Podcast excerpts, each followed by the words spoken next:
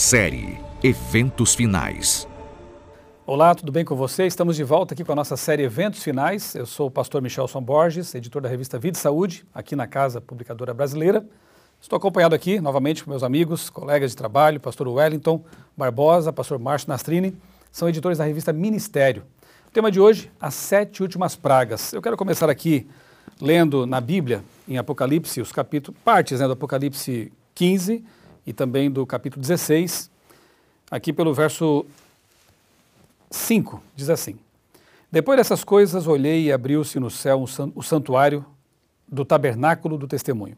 E os sete anjos que tinham os sete flagelos saíram do santuário, vestidos de linho puro e resplandecente e cingidos à altura do peito com os cintos de ouro.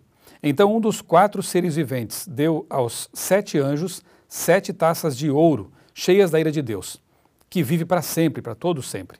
O santuário se encheu de fumaça da glória de Deus e do seu poder, e ninguém podia entrar no santuário enquanto não se cumprissem os sete flagelos dos sete anjos.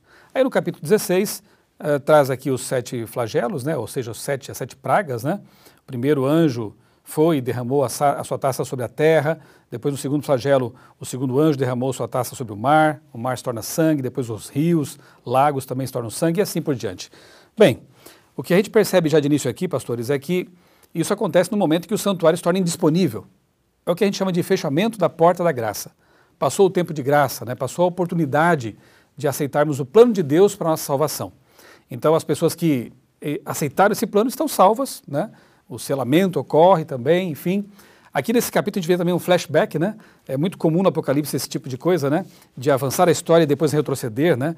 Como, por exemplo, aqui no capítulo 15, começo dele fala, eu vi outro sinal no, céu, grande, maravilhoso, sete anjos que tinham sete últimos flagelos. Depois, é, aqui no verso 3, ele diz assim, que esse povo, aí ele fala sobre os remidos, né? Entoava o cântico de Moisés, o cântico do Cordeiro e tal.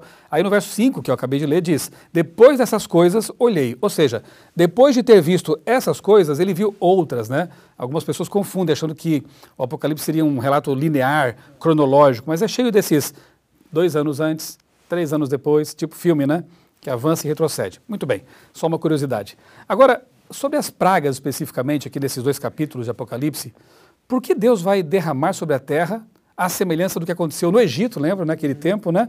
Com o povo de egípcio, o povo de Israel, libertação. Por que Deus vai novamente derramar flagelos sobre este planeta?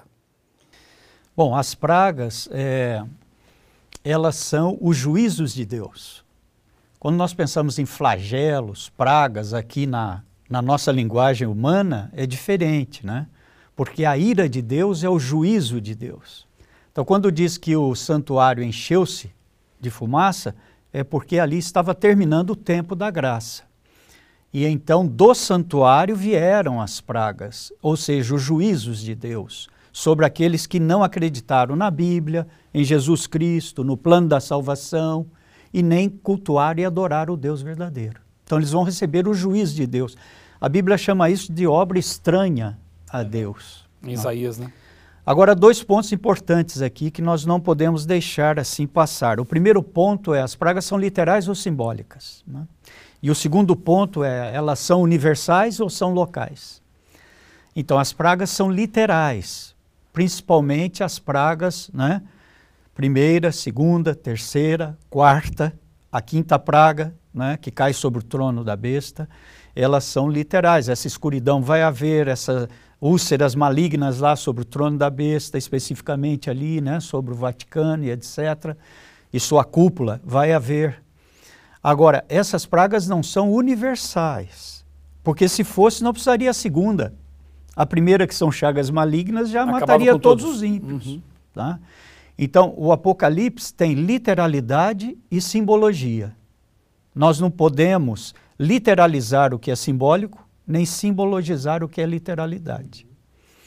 Porque esse é o perigo. Por exemplo, o milênio é literal. A volta de Jesus também? Não é profecia de um dia igual a um ano. A volta de Jesus, o novo céu, a nova terra, mas a linguagem simbólica. Isso acontece com as pragas.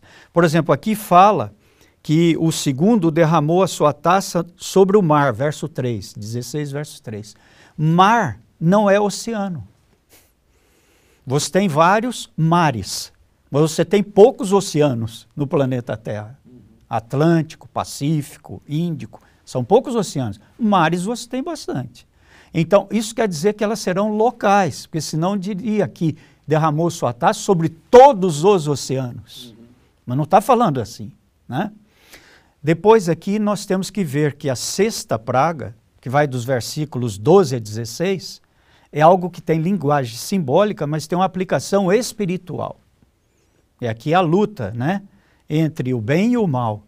Então, quando derrama a sexta praga, seca o rio Eufrates, nós temos que lembrar do Antigo Testamento, que para derrubar Babilônia, eles cavaram um desvio no rio Eufrates com Ciro e sua tropa persa e entraram e conquistaram. Assim a Babilônia, mística espiritual, vai cair também. O secamento do Eufrates será o quê? Será a retirada do apoio político-militar daquela Babilônia mística assim espiritual. como o rio alimentava a Babilônia, esse, esse poder que hoje alimenta a Babilônia mística vai cessar. Vai, vai cessar. Então, quando ruir esse, esse tríplice poder, né, eles estarão sozinhos na Babilônia mística, ela vai ruir. E a sétima praga, ela vem como no ar, né? Então parece que essa tem conotação universal. Porque no fim da sétima praga cai pedras do tamanho de um talento, que seria 30, 35 quilos do Agora, céu. pastor, não pode durar muito tempo também, porque a gente percebe que lá adiante tem gente reclamando ainda das consequências de pragas lá do começo. Isso. Então, quer dizer, a coisa é rápida. E não tem por que Deus estender também muito tempo esse, esse momento que é uma obra estranha para ele. Deus cria, Deus salva, Deus cura.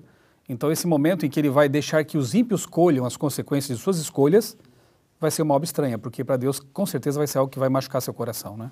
O Apocalipse Antropo, usa... Antropomorfizando um pouco aqui a coisa, né? O Apocalipse usa a linguagem, por exemplo, de em uma hora cairão suas pragas. Quando é período de menos de um dia em profecia, isso quer dizer rápido. Vai acontecer de maneira rápida. Então, alguns aí marcam, por exemplo, do fechamento da porta da graça até o livramento, serão 45 dias. Ou, pegando a profecia de Daniel 12. Outros querem marcar que é, do livramento até a volta de Jesus, mas tantos dias. Não.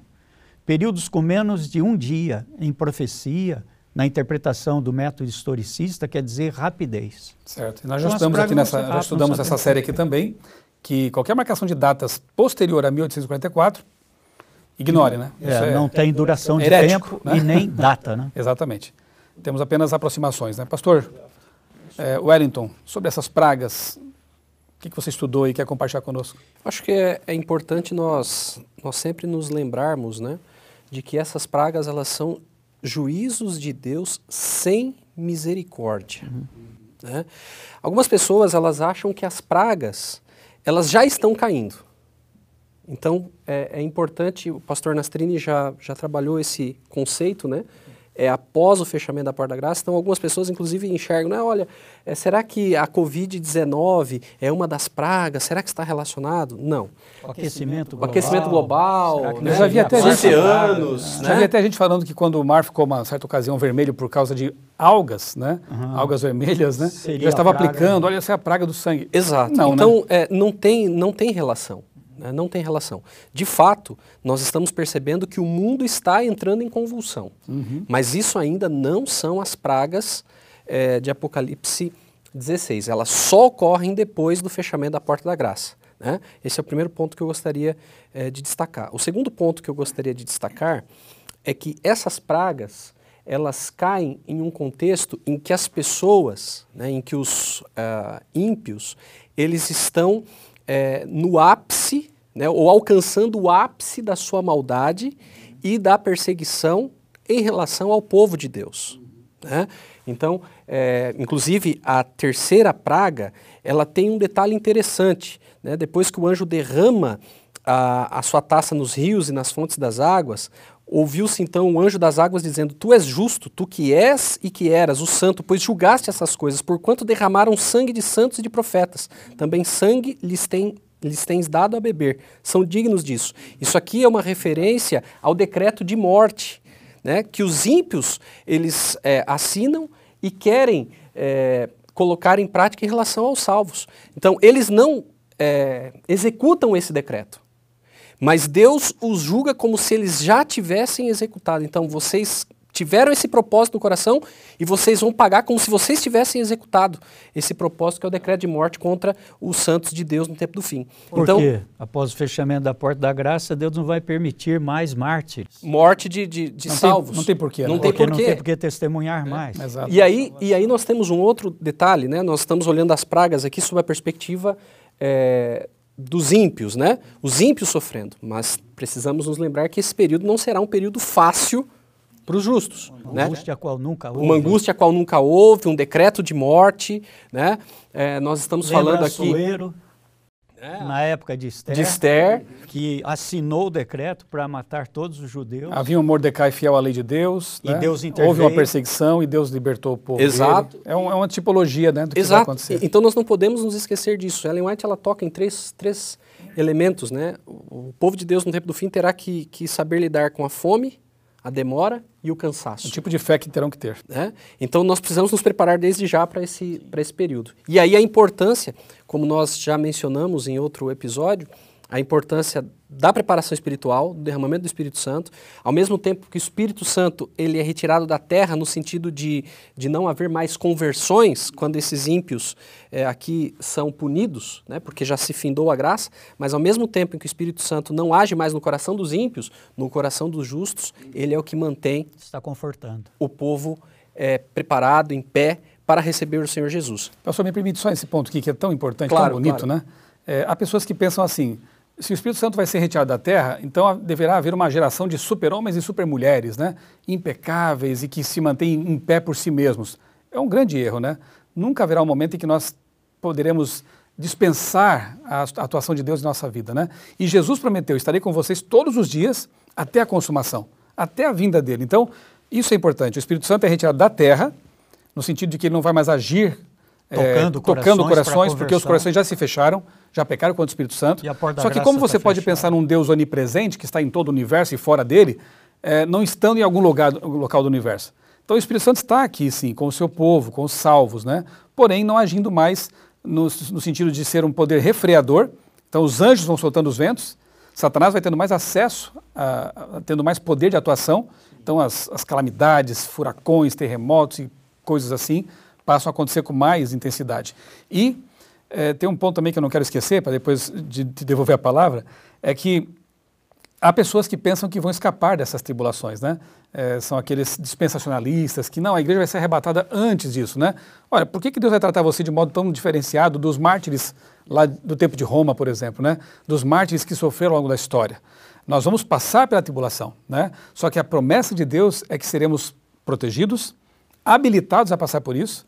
E o que eu acho muito bonito né, nesse livro ela também diz, né, que a graça e o poder serão proporcionais, né? Talvez hoje, contemplando o futuro pelos olhos, as lentes do profeta, a gente possa pensar assim: eu não vou suportar tudo isso. Claro que alguns até vão dormir antes, né? Vão ser tirados por misericórdia. Mas aqueles que estarão lá, eu não vou suportar tudo isso. Sim, hoje, olhando para lá, você pode pensar assim. Mas quando estiver lá, você vai receber poder e graça para suportar. E aí, só, só complementando, né, existe um detalhe muito importante que o povo de Deus passa nesse período, que é um tempo de angústia especial, né, chamado de, o tempo de angústia de Jacó. Né? Será que algum pecado não foi confessado? Será que a minha condição diante do Senhor está é, ok? Né? Será, co- como é que está a minha vida? Então, essa preocupação, na verdade, é uma das grandes evidências que o Espírito Santo está presente ali. Exatamente. Porque quando a gente se, se arroga de muita condição espiritual, perfeito. já está tudo bem, é porque a gente não entendeu Aí não muito tem bem. angústia, né? né? Aí e, não aí, angústia. e aí eu gostaria de só fazer um- um- uma menção aqui muito importante, muito interessante, uma comparação. Né? Jesus, quando estava eh, na cruz, ele clamou a Deus, Deus meu, Deus meu, por que me desamparaste? E nós sabemos que o Pai nunca desamparou. Ele não conseguia enxergar a presença do Pai em virtude Da angústia. da angústia que sentia. Então, essa angústia vai ser eh, vivenciada pelos salvos no tempo do fim, né? quando eles estiverem pensando, e agora, como está a minha condição diante de Deus? Nunca seremos abandonados. O Espírito Santo estará conosco. O Pai nunca tirará os, os olhos dele diante de nós. Ele nos quer salvos e ele nos fará salvos em nome de Jesus. Amém. Então as pragas não afetam os salvos, não caem sobre eles. Não. Não. Como aconteceu no Egito, né? Os que tinham lá a, a casa pintada com o sangue do cordeiro, não tiveram efeito nenhum negativo sobre eles, né? não houve praga sobre eles. Então aqueles que aceitaram também o Cordeiro tiveram uma vida de comunhão com Deus, foram salvos pela Lavados graça, pelo estão protegidos, né? Pastor Wellington falou uma coisa interessante, né? Então agora é o momento de preparação para aquele tempo. O que, que temos que fazer então para nos preparar para enfrentar essa época tão probante? Olha, antes de responder sua pergunta, eu gostaria de colocar aqui algo que também achei interessante. É, muitas pessoas perguntam daquele momento em que a lei de Deus será aberta no céu. Uhum. E Ellen White diz que o quarto mandamento terá uma auréola dourada sobre ele, né? Ao redor dele, e brilhará mais que outros. Então ela fala que é na quinta praga, o momento exato. Por que na quinta praga? Porque a quinta praga é sobre o trono da besta. E a besta foi quem mais enganou durante todo o tempo. Que adulterou povo, a lei de Adulterou Deus. a lei, Daniel 7, aquela coisa toda. Então veja que importante isso. Ela diz que as tábuas vêm fechadas, uma sobre a outra, e a mão celestial segura e abre as tábuas no céu, e as pessoas olham, e o quarto mandamento do sábado brilha mais do que todos os outros. E nesse espanto já começa ali o problema pré-Armagedon, que é o verso 16 do capítulo 16 porque as pessoas vão ver que foram enganadas e elas vão contra os seus líderes e as mesmas mãos que os aclamaram, aplaudiram e teceram elogios, agora tira a vida de muitos líderes. Então, o sangue que, terá, que será derramado, né, isso tem que ficar claro para os irmãos, não há batalha entre justo e ímpio, mas é ímpio, angustiado, não é? irado, porque foi traído na verdade, tirando a vida de alguns líderes religiosos. Tá? E o segundo ponto muito importante aqui é que ela menciona que esse fato da secagem do rio Eufrates é que acontece hoje já um preâmbulo disso. O clímax é lá, no Armagedon. Porém, hoje você já vê denominações fazendo curas, milagres, sinais, o pentecostalismo, o neopentecostalismo é o espiritismo e o espiritualismo dentro do protestantismo, que se tornou pentecostalismo e neopentecostalismo, entende? E nós às vezes estamos esperando esses sinais e prodígios acontecerem só lá. Mas não, assim como entre os sete selos você tem capítulo parentético e interlúdio, aqui você tem um interlúdio também na sexta praga porque nós já temos reminiscências disso acontecendo com essa questão do espiritismo dentro do protestantismo, que é a besta, o falso profeta é, e o dragão unidos. Agora, o clímax é o Armagedon. Agora, só, só pontuando aqui, né? É, essa obra é a obra dos três espíritos imundos semelhantes a Hans, é. que é uma contrafação das da, três mensagens angélicas. E da Trindade. É. E da Trindade também, né? Bom, como nosso tempo está se esvaindo, né?